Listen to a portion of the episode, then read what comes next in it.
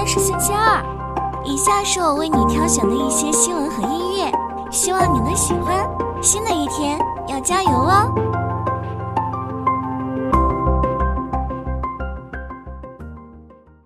最近汽车圈非常热闹，华为的 M7 和理想 Mega 受到热烈反响，但特斯拉的 Cybertruck 却面临了一系列的问题和质疑。该车的外观设计激进，车身全部采用直线和锐角设计，由于不锈钢车身，重量过大，影响续航和交付时间。此外，车身结构也引发了安全性的质疑，缺少吸能区可能给乘客和行人带来更大伤害。尽管有众多问题，Cybertruck 依然取得了商业上的成功，订单已超过一百万，但生产能力有限，估计需要四年才能完成订单交付。该车可能会在中国上市，皮卡市场潜力巨大。不过，比亚迪也将进入皮卡市场，与特斯拉展开竞争。目前，特斯拉面临着诸多挑战和困难。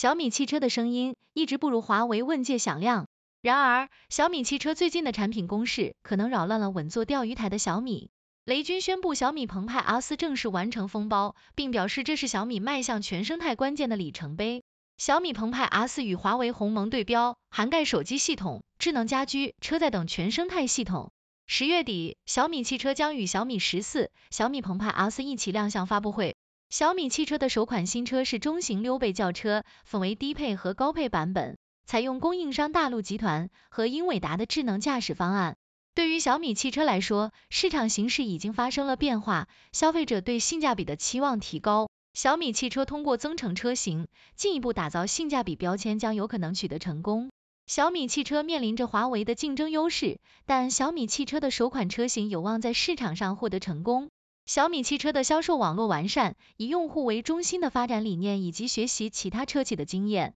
都是小米汽车未来发展的优势。尽管小米汽车面临着一些问题，但小米汽车有机会打造一次行业大洗牌。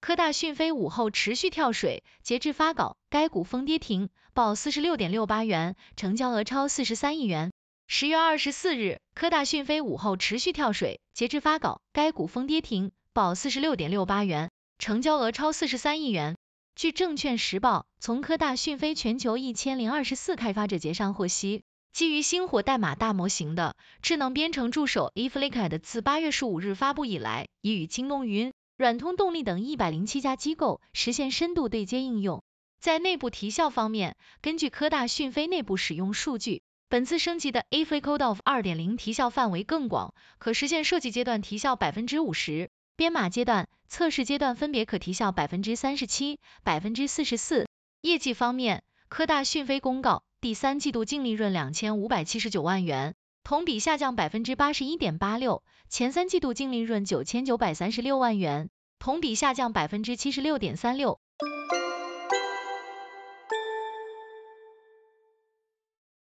二零二三年是中国新势力车企呈现两极分化的一年，理想率先实现盈利，蔚来和小鹏虽然销量不如预期，但仍然坚定发展路线，仍有机会反弹。相比之下，威马的破产和恒驰的暴雷，以及创维和爱驰的存在感几乎为零，将新势力车企的淘汰赛推到了顶峰。然而，中国车市的电动化进程仍然强势，部分新势力车企退市并没有终止这一进程，反而继续吸引着新的投资者的关注。从今年六月开始，中东投资机构突然对中国新势力车企展现出高度关注。在短短一个月的时间里，多家中东投资机构分别与高和汽车所属的华人运通、前途汽车母公司长城华冠以及蔚来汽车签署了战略投资协议。就在一些人认为这轮投资热潮开始减退之际，宾利汽车再次获得中东投资机构的青睐，引起了行业的关注。十月二十三日，宾利汽车宣布与位于沙特阿拉伯的投资集团 Al f a z a l Al Group Holding Company。IFG 签署了投资及战略合作备忘录，并与中东汽车产业资源丰富的 c o t o 签署了战略合作协议。双方的签署仪式在武汉的东风汽车集团总部举行，这可能有助于宾利汽车加快落地。根据公开信息显示，宾利汽车于二零二二年正式亮相。宾利汽车隶属于北京宾利信息科技有限公司，成立于二零二一年，注册资金两亿美元。由曾在大众集团任职的苏伟明担任法定代表人。宾利汽车的市场定位是豪华智能电动汽车，首款车型有望成为一款主打豪华和智能化的高性能四门纯电轿跑车，与保时捷 Taycan 竞争，并由东风汽车代工生产。尽管宾利汽车的品牌命名与宾利汽车相似，并且在新势力车企陷入融资困境的背景下，宾利汽车一度被认为难以成功。但宾利汽车通过与中东投资机构的合作，有望推动品牌进一步发展。中东投资者与中国新能源车企的合作，不仅可以巩固自身在新能源汽车时代的话语权，同时也为中国车企进军中东市场提供了新的机遇。尽管中国车企在当地面临竞争，但凭借实力说话仍然至关重要。此外，中国新势力车企要面对出海的难题，需要借鉴之前传统车企在欧洲和东南亚市场的经验教训。虽然宾利汽车将目光瞄向中东市场，但在销量规划中，中国市场仍然占据重要地位。宾利汽车成立一年，未能按时发布首款车型，并且缺乏明确的品牌形象。这对于消费者来说，在当前竞争激烈的市场中，可能不太容易接受一个新的品牌。总之，中东投资者对中国新势力车企的关注，为中国车企提供了新的机会，但仍需面对市场竞争和出海难题。宾利汽车有望通过中东投资获得新的推动，但在中国市场取得成功仍然是首要任务。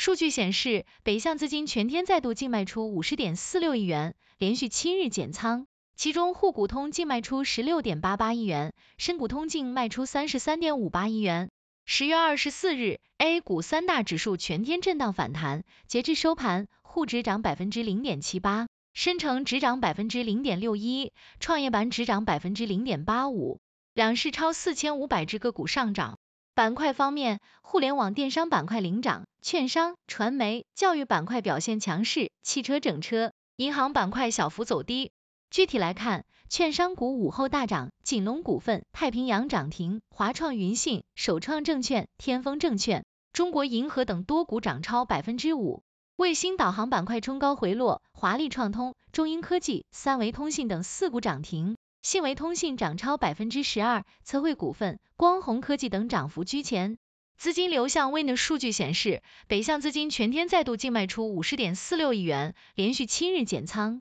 其中沪股通净卖出十六点八八亿元，深股通净卖出三十三点五八亿元。主力资金尾盘持续净流入非银金融、有色金属、电子等板块，净流出银行、汽车、家用电器板块。具体到个股来看，华丽创通、太平洋、中贝通信或净流入十八点八九亿元、十八点五一亿元、六点四一亿元。净流出方面，欧菲光、科大讯飞、赛力斯分别遭抛售十六点零九亿元、十三点一五亿元、十二点四零亿元。机构观点：中金公司、汇金再度增持释放积极信号，后市表现不必过于悲观。往未来看，虽然受投资者情绪影响，短期市场走势仍有不确定性。但伴随政策层面积极化解当前主要矛盾，企业盈利底部逐渐显现，估值、情绪和投资者行为进一步呈现偏底部特征，对后续市场表现不必悲观。当前位置市场机会大于风险，四季度仍然是政策发力的重要窗口期。